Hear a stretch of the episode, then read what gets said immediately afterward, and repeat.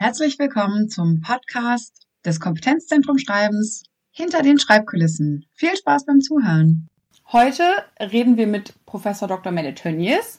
Die hat an der Ruhr-Universität in Bochum Anglistik, Slavistik und öffentliches Recht studiert.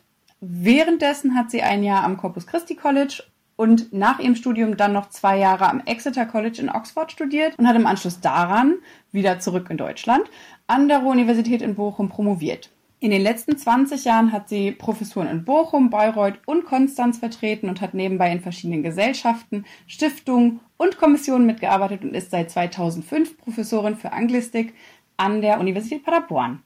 Herzlich willkommen und vielen Dank, dass Sie sich die Zeit nehmen. Sehr gerne. Frau Tönnies, mich würde interessieren, wie Sie persönlich beim Schreiben vorgehen. Heißt also, wie bereiten Sie sich vor, wenn Sie zum Beispiel einen Artikel schreiben oder gibt es eine bestimmte Reihenfolge, in der Sie arbeiten? Oder nach der sie arbeiten?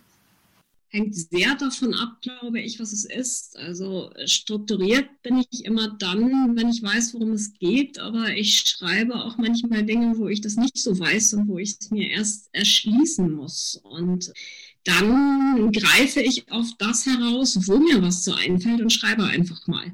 Und das wird dann zu lang und das wird chaotisch, aber dann habe ich was. Ist ja auch immer beruhigend, wenn man irgendwas hat, was auf der Seite ist und die Seite nicht mehr so leer ist. Und dann kann man von da überlegen, was man da drum baut.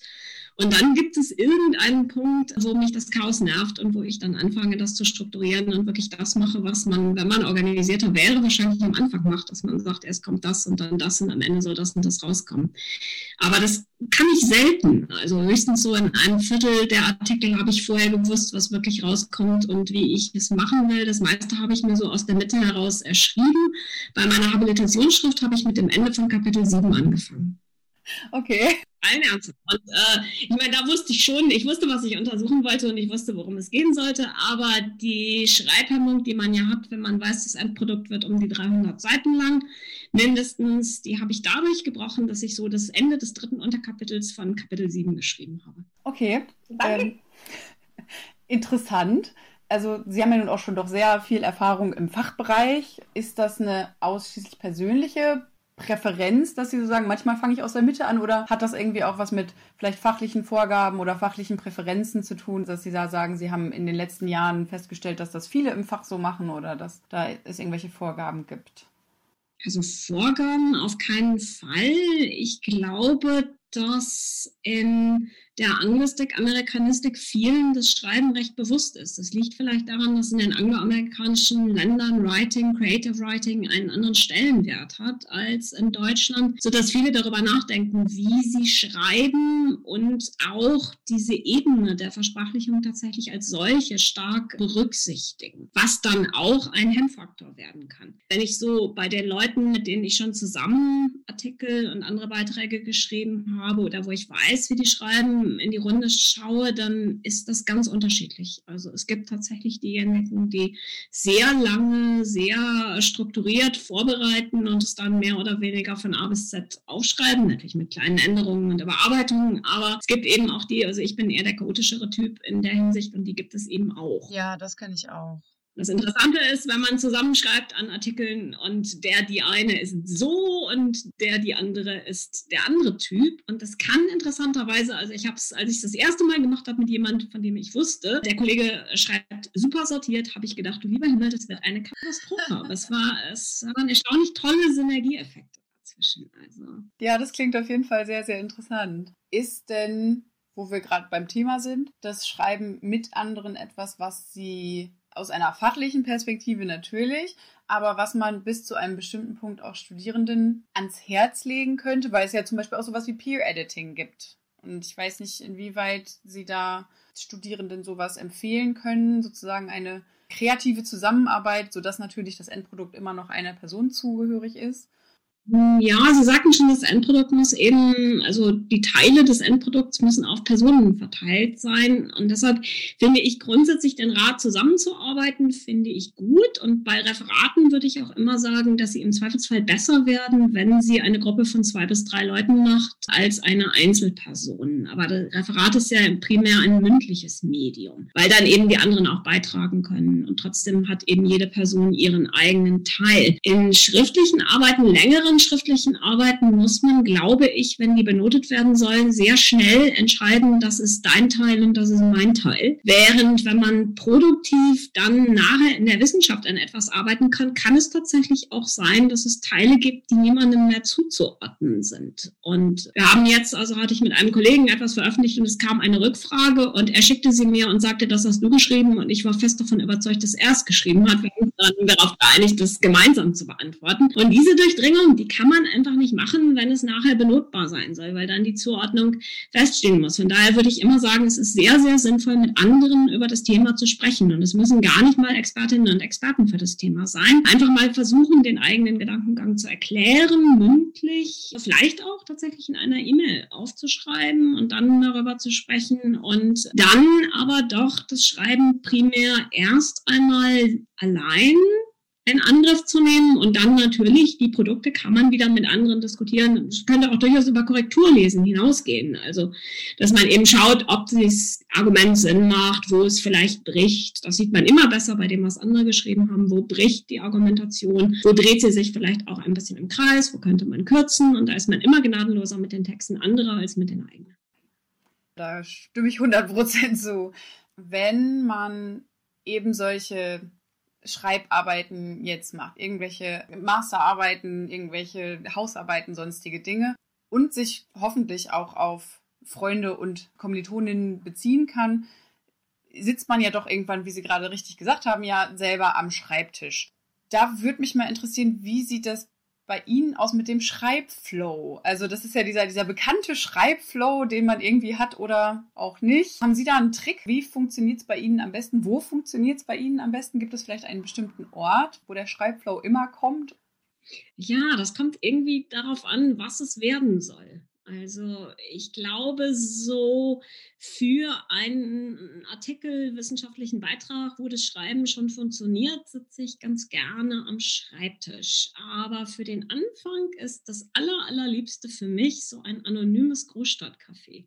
Ich nenne jetzt keine Kettennamen, aber sowas wo einen keiner kennt und wo im Hintergrund so ganz viel ist, was einen aber nicht interessiert. Also außer jemand schüttet den Kaffee übers Laptop, dann vielleicht schon, aber passiert ja in der Regel nicht. Deshalb, also sozusagen so eine Isolation in der Masse. Also vielleicht kennen Sie von Auger diese Idee der Non-Spaces, also diese Nicht-Orte. Flughäfen zum Beispiel gehen hervorragend. Wartebereiche in Flughäfen für sowas. Und ich merke, wie sehr mir das gerade fehlt, weil es die ja nicht so wirklich gibt, diese Orte. Und ich habe versucht, mit Alternativen zu experimentieren, die waren aber nicht so erfolgreich. Also im Park fängt es an zu regnen und so weiter und so fort.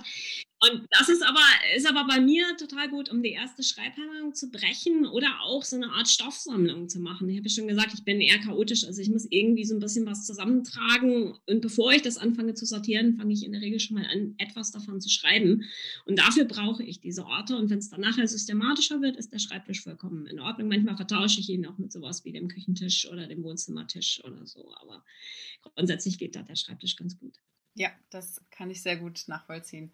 Wenn Sie ja schon auch Cafés zum Beispiel ansprechen, wie sieht es denn mit Pausen aus? Also was ist denn eine gute Schreibdauer, wenn man das so sagen kann? Ja, wenn es, wenn es läuft, schaffe ich auch vier Stunden am Stück.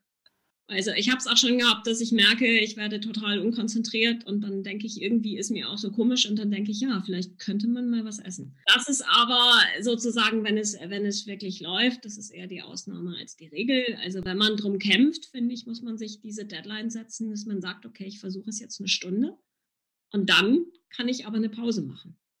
Und damit in Verbindung, wenn es wirklich gar nicht läuft, mein Lieblingstrick ist dann zu sagen, okay, ich nehme mir einen Zeitpunkt, wo ich weiß, da muss ich aufhören, beispielsweise weil mein Sohn aus der Schule nach Hause kommt und fange eine halbe Stunde vorher an und sage, bis dahin muss ich drei Sätze geschrieben haben und ich verspreche mir selber, die wegzuschmeißen nachher.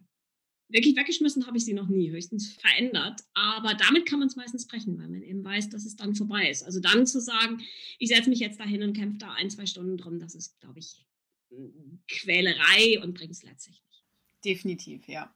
Ja, wir hatten tatsächlich in vorherigen Podcast-Folgen auch schon Ideen, wie man sich eben an, an den Schreibtisch binden kann mit ein wenig Hilfe, sagen wir, von irgendwelchen Online-Tools. Das ist auch sehr interessant tatsächlich. Mich würde noch mal interessieren, ob Sie aus Ihrem Fachbereich irgendwelche sagen wir, grundlegenden Aspekte haben, die zu jedem Text eigentlich dazugehören, wo Sie sagen, das sind grundlegende Aspekte, die einen guten Text ausmachen? Tja, ob das nun so fachspezifisch ist, also vielleicht das Wichtigste wäre mir Stringenz, logische Stringenz. Also warum steht dieser Absatz vor dem anderen Absatz und der dritte Absatz dahinter. Ebenso dann die Kapitel und natürlich am Ende braucht es absolut zwingend eine Conclusion, die das Ganze irgendwie zusammenführt. Wie gesagt, ich weiß nicht, ob das fachspezifisch ist für die Anglistik, Amerikanistik, aber auf jeden Fall. Das ist auch etwas, wo ich gerade bei Abschlussarbeiten nachschaue, dass in irgendeiner Form die Reihenfolge logisch ist, aufeinander aufbaut und dass am Ende die Punkte wieder zusammengeführt werden und dass, wenn die Arbeit, was sie ja in der Regel haben wird, einen Theorieteil hat, da werden Theorien erklärt, dass mit diesen Theorien dann in den Analysen auch tatsächlich etwas geschieht, was dann Resultate ergibt, die am Ende herauskommen wenn Sie fachspezifisch fragen, natürlich, ich sagte ja schon, das Schreiben spielt im angloamerikanischen Bereich eine Rolle. Und wenn man da also sozusagen hinschaut, ist es oft so, dass das Schreiben eine gewisse Leichtigkeit hat, etwas Spielerisches, was in deutsches akademisches Schreiben, finde ich, immer schwer zu übersetzen ist. Also da kann man vielleicht nachstreben. Ich weiß auch gar nicht, ob man damit im deutschen akademischen Kontext so gut durchkommt. Man kann sich davon inspirieren lassen, wenn man es wirklich so spielerisch machen würde. Aber vielleicht bin ich dafür dann auch wiederum zu deutsch oder zumindest sehr deutsch, dass ich sage, also die Stringenz sollte da sein. Nee, das ist ja erstmal ein guter Tipp, den vielleicht sich manche Menschen auch dann also besonders Studierende natürlich, äh, hinter die Ohren schreiben können, dass man eben sagt, dass dieses eine Wort sollte man auf jeden Fall nicht vergessen, wenn man eine Arbeit schreibt man könnte ja auch dann den eigenen Text danach redigieren. Also, dass man wirklich sich mal fragt oder wenn man ihn weitergibt an andere Leserinnen und Leser, die fragen lässt, passt das denn zusammen? Also, oder springe ich hier von dem einen Absatz zu dem anderen und vielleicht sogar wieder zurück? Also, jegliche Form von Kreisbewegungen würde ich vermeiden. Äh, die sind vielleicht in literarischen Werken spannend, aber irgendwie eine wissenschaftliche Arbeit sollte primär linear sein oder sie kann sich auch verzweigen, aber sie muss sozusagen immer irgendwo hinführen. Haben Sie vielleicht Ideen, wie Studierende besser lernen können, wissenschaftlich zu schreiben? Oder wie Lehrende Studierende dabei unterstützen können? Also es hilft natürlich, wenn Studierende schriftliche Arbeiten einreichen, wenn man danach auch schaut. Also wenn man nach der Ebene schaut, jetzt abgesehen von sprachlicher Korrektheit, schaut, wie das umgesetzt ist. Und bei Abschlussarbeiten ist es ja in der Regel so, dass man die zumindest als Erstbetreuerin begleitet, also die Erstellung auch ein bisschen begleitet und vorher vor allen Dingen die Planung. Und ich muss sagen, ich lasse mir immer die Gliederung zeigen und weise dann auch darauf hin, wo ich Brüche und Sprünge sehe und ermutige Studierende darauf zu achten. Das vielleicht, also dass man einfach lernt, und das ist schwer, mit dem eigenen Text, mit der eigenen Vorgehensweise kritisch umzugehen und dass man als Studierende und als Studierender sich dieser Herausforderung auch zumindest sich bemüht, sich der ein Stück weit zu stellen oder und oder eben auch mit anderen diese Herausforderung teilt die vielleicht gerade an, auch an einer Abschlussarbeit basteln oder die so nett sind und sich trotzdem die Abschlussarbeit einmal anschauen und dass man dadurch so diesen kritischen Blick vielleicht etwas lernt. Das klingt auf jeden Fall sehr, sehr gut. Wir sind jetzt auch schon fast am Ende. Sie haben es fast geschafft. Ähm, gibt es zum Schluss noch einen Tipp vielleicht zum Schreiben von Texten, den Sie unseren Hörerinnen und Hörern mitgeben möchten? Den einen. Ja, also ich habe im Grunde das, was ich an Strategien selber habe, um aus Schreibblockaden rauszukommen, das habe ich ja schon gesagt. Also, dass man kurz vor dem Event, was das Schreiben unterbrechen wird, damit anfängt, dass man sich sagt, so und so viele Sätze und wirklich daran glaubt, und wenn es richtig schlimm ist, muss ich mir das ausmalen, dass ich es zerreiße. Also dann, dann hilft, ich lösche die Datei, hilft nicht. Ich muss mir ausmalen, dass ich es zerreiße. Was ich, wie gesagt, noch nie gemacht habe, aber dann kann ich mich immer irgendwie davon überzeugen. Also, dass man so ein bisschen vielleicht, das wäre der Tipp, dass man guckt, wie man den inneren Schweinehund an der Nase herumführt. Also, ich glaube, wenn man zu viel mit diesem Viech kämpft, dann verliert man zu viel Energie. Aber vielleicht kann man es ja irgendwie ablenken und auf andere Pfade locken und das klappt dann. Oft, sagen wir mal. Das ist auf jeden Fall ein sehr guter Tipp zum Schluss. Vielen, vielen Dank. Vielen Dank, dass Sie dabei waren und dass Sie sich die Zeit genommen haben. Es war ein sehr interessantes Interview. Habe ich gerne gemacht. Dankeschön.